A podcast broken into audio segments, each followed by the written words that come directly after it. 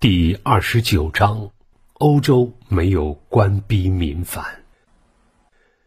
以上我们花了很多篇幅讲了郡县制度下农民负担怎么变得越来越重，以致无法承受，只好官逼民反，导致大规模的社会动荡和人口损失。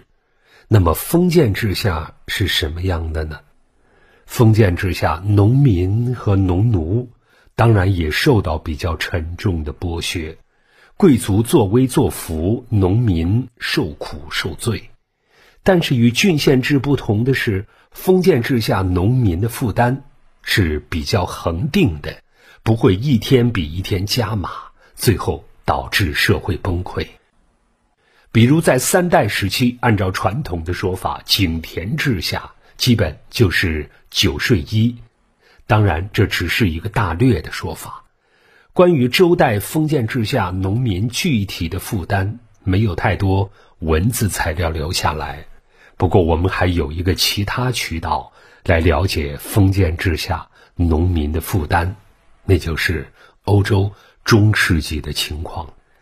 一提起欧洲中世纪，很多人认为同时期的中国肯定比欧洲强。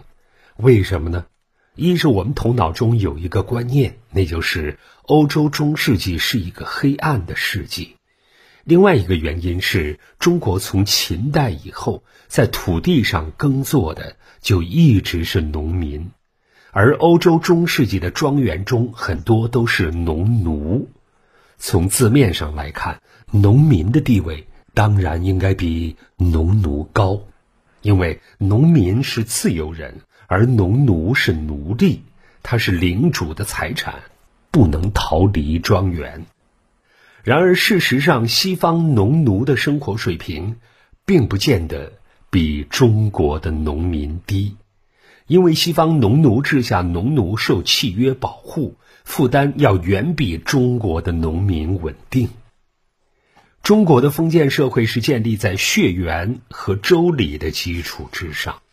而西方的封建社会是建立在契约关系上的，这种契约关系是从上到下的，国王与贵族之间有契约，而贵族与农奴之间也有契约，规定相互之间的权利和义务。为了维护这种契约关系，中世纪很多庄园都有自己的习惯法，叫庄园惯例。这种庄园惯例并不是像我们想象的那样是一种大而化之的原则性的东西，而是非常清楚准确的。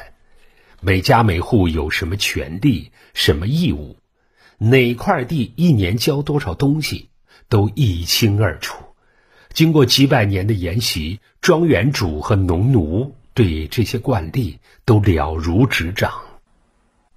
而且庄园里还有一个普遍存在的机构，叫庄园法庭。即使是在农奴制最残酷的时代里，一个领主如果不经过庄园法庭，也不能直接对某一个农奴治罪。这个法庭虽然通常是由领主或者领主的管家主持，但是受理庄园里的所有纠纷，农奴也可以起诉领主。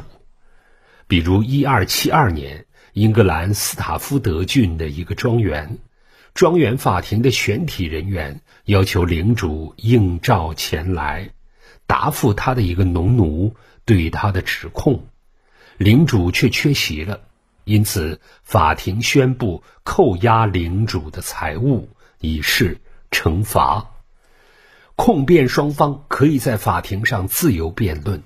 所依据的是延续几百年的习惯法，而不是领主的个人意志。一二九四年的一个庄园法庭上，农奴们指控说，他们的领主用犁耕坏了一块公用道路，以致车辆不能像以前那样正常穿行。法庭发布命令，要求领主必须将道路修复完好。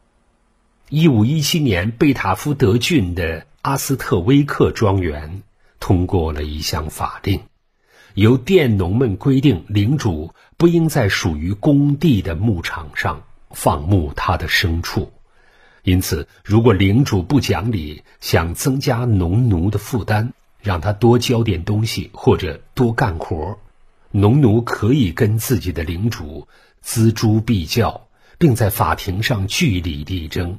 如果领主随便剥夺他的土地或者侵犯农奴的权利，他可以到庄园法庭起诉，一般情况下会获胜。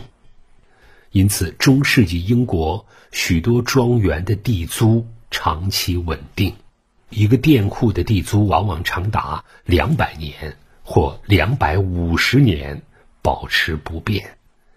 封建制下。庄园里的农奴只面对庄园主，无需面对官府的压榨，这意味着农奴的负担固定化，和中国封建制下井田制时代的九税一类似。因此，封建制下一般不会出现越到后期农民负担越重的情况。第二个区别是，郡县制下的农民缺乏社会保障。而封建制下的劳动者有更好的社会保障。我们知道，现代国家通常分为两种：一种是福利国家，大政府，比如北欧诸国，税收很重，但是福利很好；另一种是自由放任国家，像美国这样的，小政府，税不算高，但是福利也不好。换句话说，现代国家权力和责任通常是对应的。国家多收税，就要多给老百姓做事。郡县制下的中国是第三种类型的国家，一方面是大政府权力大，对民间社会控制能力很强，特别是税收很严厉。秦汉实行十五之制。隋唐大锁冒月，明代大军典户，都是为了能更好的收税。任是深山更深处，也应无计必征摇。另一方面却是小政府，政府收完税，并不负担老百姓的基本福利。用黄宗羲的话来说，这种制度就是“力不欲其移于下”。福必欲其敛于上，任何好处也不想给下层的人剩下，所有的利益都要集中在上层。所以，中国古代历史上几乎没有真正的社会保障，只能多生孩子，养儿防老。这是因为确定了中国政治基本逻辑的法家。是坚决反对福利国家的，法家仇视贫民。韩非子说过：“贫穷者，非耻则惰也。”穷人为什么穷呢？因为他们不好好劳动，不是懒汉就是二流子，所以绝不能救济他们。越救济，他们越懒。韩非子说：“即使有能力救济灾民，也不能救。”宁可把物资扔了，也不能给饥民用。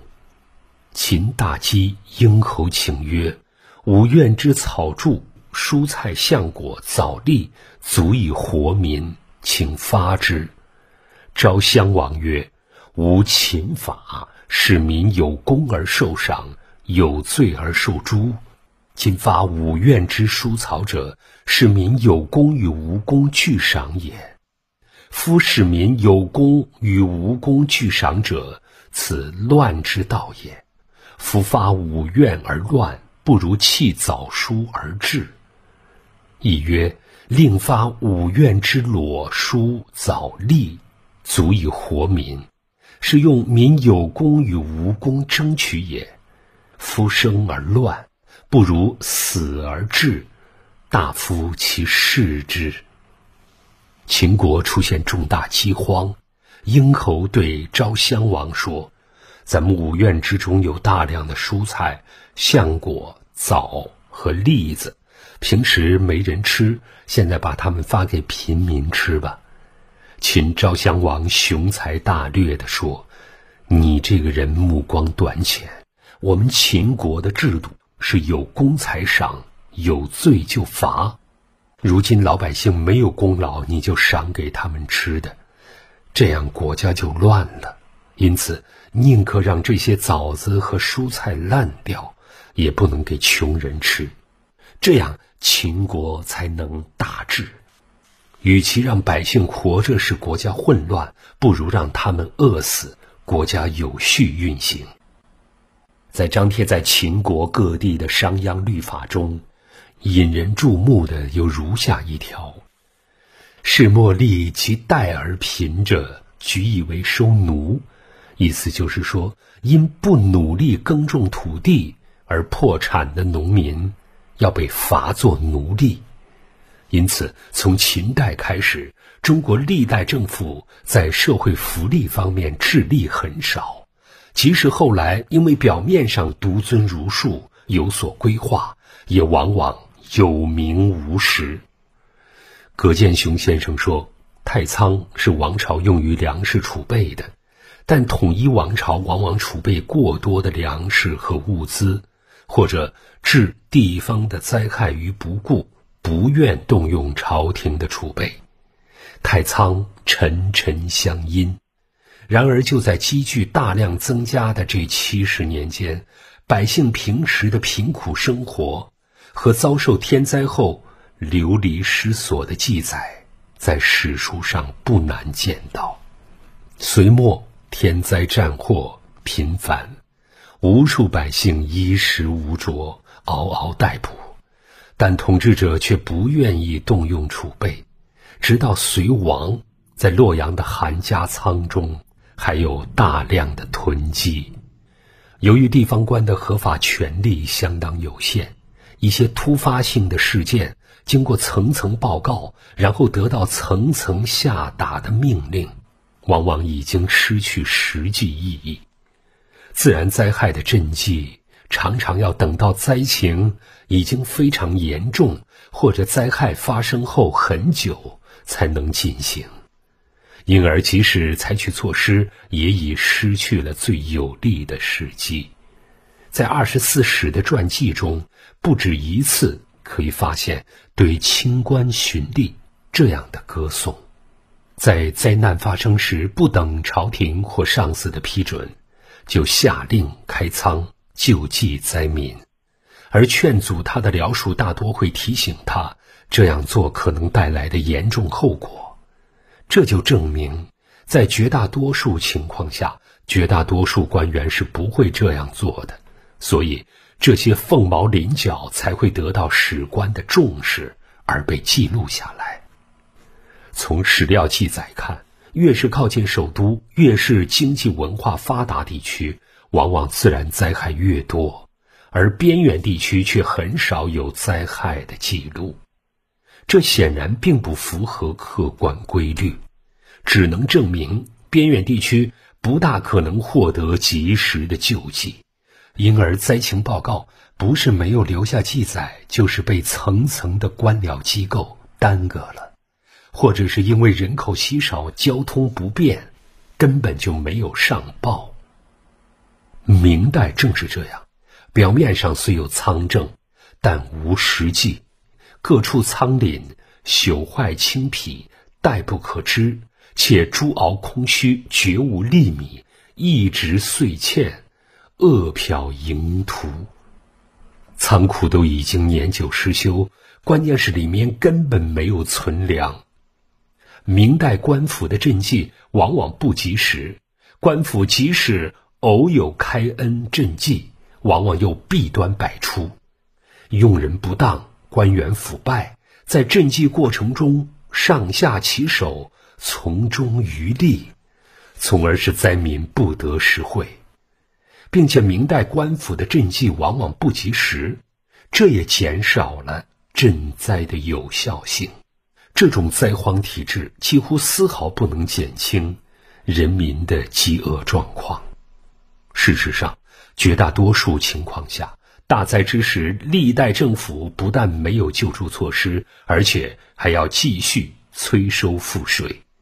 王廷相。在《答宪中论救荒事宜》书中说：“夫荒欠之时，百姓乏食，自活不暇矣。而官司不省事此，遇灾不行申达，祭灾之后犹照旧惯，追征税粮。是以病营之人，而夫劳苦，安得不避？故流漂在途，旅景萧然，祸民深矣。饥荒的时候，百姓吃不上饭，但是官府不管这一点，照旧追征税粮，从而使本来就已经贫困到极点的民众雪上加霜。所以。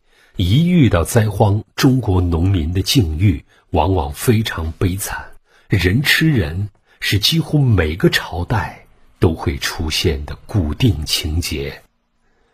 万历四十四年（一六一六年），山东诸城县举人陈其游进京会试，途经灾荒地区，依据亲身见闻，给皇帝的上书中说：“我从正月离家北上。”出了县境才二十里，就见到道边有人在割人肉、剥人皮，如同杀猪杀狗一样，根本不避人，路人见了也不为怪，这令我毛骨悚然。又往前行走了半日，见一位老妪在路边放着一个死去的孩子，一边割了主，一边哭。我问他：“你既然要吃它，又何必哭？”老妪说：“这是我的孩子呀，我要不吃，也是给别人吃了，所以我不如自己吃掉。我因此数日吃不下饭。过度汲取和没有福利保障，是中国社会循环性崩溃的主要原因。”往往只有到快饿死的时候，农民们才开始起义。民有不甘心食食以死者，使相聚为道；兼有祸者，一田不知味。且曰：死于饥与死于道等耳。与其坐而饥死，何如为道而死？犹得为饱死鬼也。那些不甘心活活饿死的老百姓聚起来当强盗造反，你要是把他们抓住，他们还毫不愧疚，并大大咧咧地说：“饿死和造反而死一样都是死，那还不如造反，死前还能吃几顿饱饭。”欧洲中世纪的社会矛盾通常不会发展到。这样极端的情况，面对天灾人祸，农奴是享有一定保障的。首先，中世纪农奴的基本权利是受到保护的，比如领主不能随便拿走他的土地。虽然从产权上讲，这些土地是属于领主的，即使在中世纪农奴制最残酷的十三世纪。领主也要保障农奴的基本假期，享受许多宗教假日和收获节日。领主还要负责在耕地时为农奴提供牲畜和车辆。平时，领主要负责维修庄园的各种设施。在传统中国社会，农民家里的主要劳动力死了，妻儿老小只能投亲靠友。或流离失所，而在庄园当中，一个农奴家里的主要劳动力死了，庄园主要负责养活他的家人，这是当时社会的惯例。中世纪英国庄园的许多惯例体现了对贫困农民的救济和保护。农奴的孩子如果父母双亡，成了孤儿，庄园主就要成为他的监护人。这就保证了他们不会因为破产而失去土地，全家流离失所，成为中国古代社会那样常见的流民。其次，欧洲和中国周代一样，在层层分封关系中，下一层向上一层效忠，上一层则有义务向下一层提供免遭人身和财产侵害的保障。在天灾人祸降临时，庄园主要负责救济农奴，给农奴发粮食，让他们度过灾荒，生存下去。这样做显然是符合领主本身利益的，因为他要靠劳动者的劳动生活。除此之外，庄园生活还有其他温情的成分。农奴们世世代代生活在一起，因此相互之间自然会形成一种亲情和互助。他们之间可以互相借贷，帮助彼此之间解决许多困难。在这相互支援的过程中，同样的会产生正义的情操和社会成员之间的相互感情。这种感情很快就会转化为对社会本身的依恋。例如，遇上残疾或是疾病时，邻居会来援助。其实，商周封建制也正是这样，在小共同体内，有灾难的人们可以相互救助。孟子《滕文公上》中说：“慈禧无出乡，乡田同景；出入乡友，守望相助；疾病相扶持，则百姓亲睦。”和中国周代不一样的是，欧洲除了庄园之外，还有教堂，这是一个天然的慈善机构。一遇灾难，每一个教堂都负责照顾本教区老弱病残。成了救济所和寄宿所，教会慈善活动是中世纪西方公益活动的典型形式。因此，欧洲在中世纪虽然偶尔也会发生大面积的灾荒，但不会出现大面积的流民，因为庄园和教堂会把大部分灾民固定在本地，不会成为全国范围内的破坏性力量。欧洲历史上没有大规模起义的另一个原因是，农奴和庄园主之间如果发生冲突，会有一定申诉或者妥协的空间。农奴和庄园主发生冲突，可以向更上层的领主或者国王请愿。欧洲国王们的王权是脆弱的，国王也需要依靠普通百姓的力量来与贵族博弈。当内部矛盾发展到一定阶段时，不同利益集团会坐到一张谈判桌上来协调各方的关系。但是秦以后的中国社会高度一元化，并具有高度的刚性，农民没有类似的诉求渠道，他们是被取消了嘴巴，并且被分割成一盘散沙的沉默的大多数。在忍无可忍之时，他们才会自发选择聚众示威，甚至小规模暴乱等手段来进行抗争。然而不幸的是，他们的抗争几乎从来没有成功过。这种自发组织起来的行为，触动了历朝统治者的大忌。帝王们对这类行为从来都是严厉打击，绝不手软。因此，百姓面对官府永远是一种恐惧、躲避和驯服的表情。只有永远不断退却、无限度忍让这一种选择。一方过于蛮横、缺乏约束；一方过于懦弱、缺乏自我保护能力。在这样一个没有自我纠错能力的社会里，当官进民退倒，逼近生存。这一底线时，便只剩下造反这一种可能。因为中国历史上的这种频繁的王朝崩溃和民生灾难，中国知识分子在秦朝之后就开始频繁的称颂三代之治。什么叫三代之治呢？就是夏商周三代的王道政治。朱熹说：“尧舜三代，自尧舜三代；汉祖唐宗，自汉祖唐宗，终不能合而为一也。”也就是说，周秦之变以前和周秦之变之后是完全不同的历史阶段，不能捏合到一起。三代之治，天下为公，而郡县制时代的政治，都是由私心和私欲支配的政治。千五百年之间，正作如此，所以只是架漏迁补。过了十日，其间虽或不无小康，而尧舜三王、周公、孔子所传之道，未尝一日得行于天地之间也。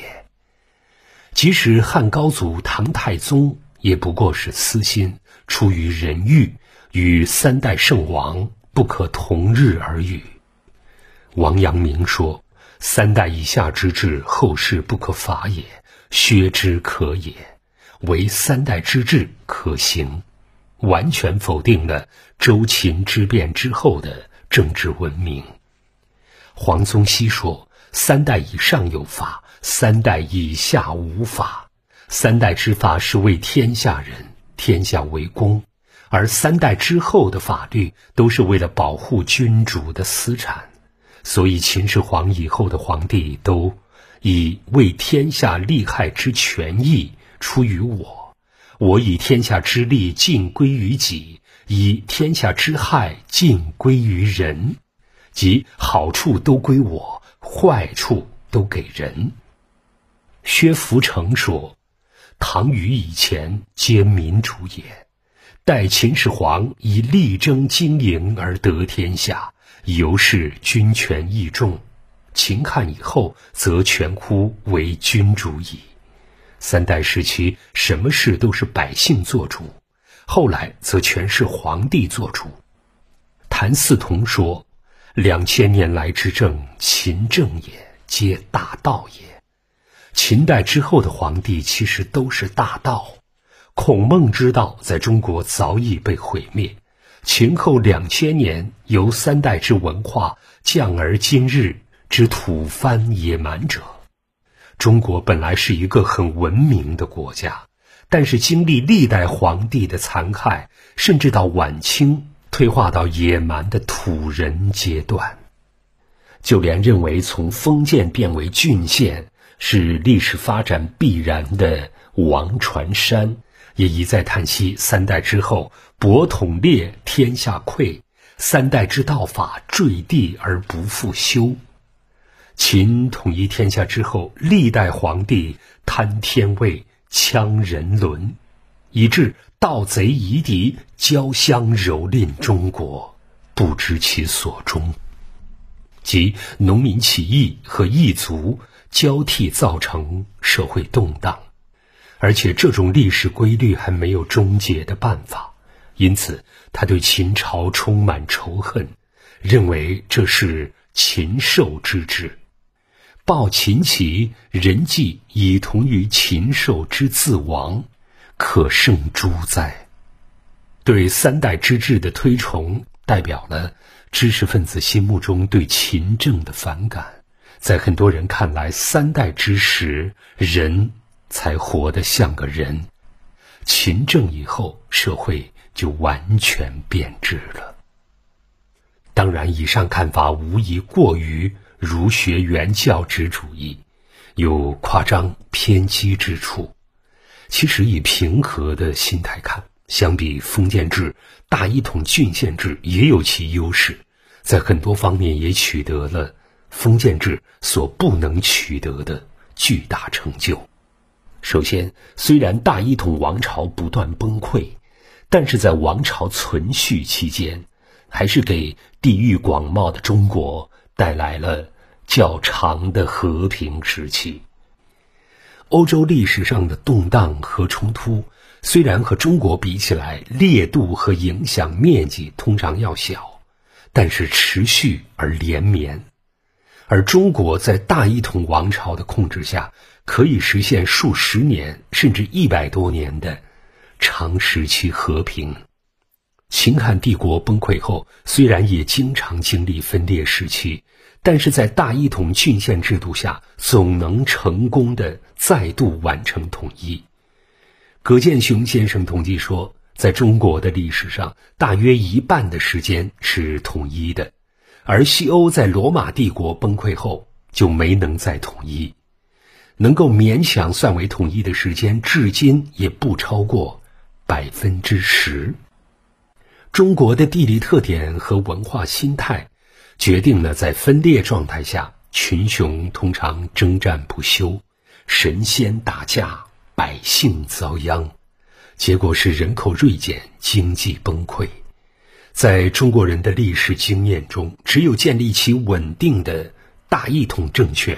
才能享有长期和平，这就是所谓的“乱世人不如太平犬”。秦朝建立后，大臣颂扬秦始皇，以诸侯为郡县，人人自安乐，无战争之患，认为他的主要成就就是结束了持续几百年的战争。明代开国皇帝朱元璋。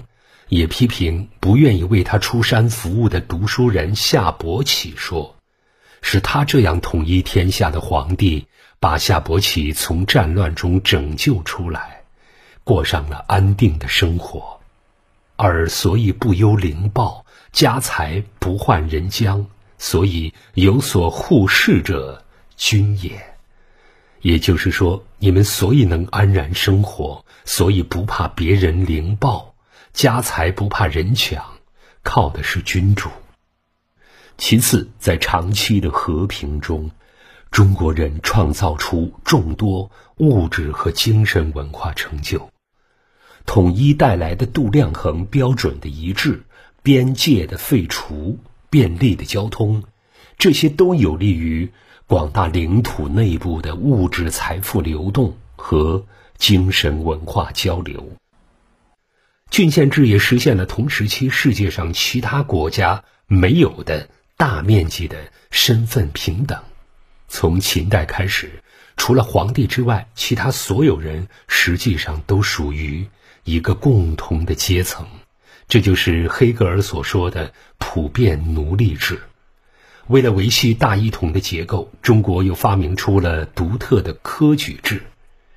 这一制度直接启发了后来西方的文官选拔制度，和印度的种姓制度、欧洲的贵族制度、日本的武士制度比起来，中国社会实现了空前的流动性。因此，在所谓的欧洲中世纪的黑暗时期，中国历史发展却进入了高峰期。在长期的和平下，一个王朝的经济。通常会稳定发展，因此出现了很多盛世，比如唐代的贞观之治、开元盛世和清代的康乾盛世。在长时期的和平与巨大的体量基础上，中华文明取得了多方面的成就。虽然哲学上已经丧失了春秋战国时代的原创力，但是在文学艺术上却创造了。灿烂的文化成就，比如唐诗宋词，在具体的实用技术上，经过漫长的积累，也出现了诸多突破，比如四大发明。很多时候，文化与体量是有直接关系的。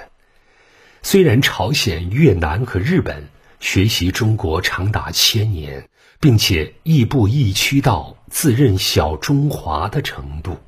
但是，无论是学术还是文学、绘画、书法，他们所取得的成就还是远不及中国。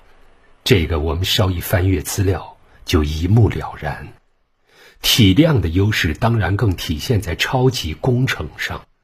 只有在集中力量办大事的郡县体制下，中国才有可能出现万里长城和大运河这样的物质成就。如果你参观过韩国王宫、越南王宫，你会发现，他们无论是气象、体积，还是精美程度，都完全不可与中国的故宫同日而语。下次给您读第六篇《欧洲与中国的交错》，第三十章《中国历史循环中的突破》。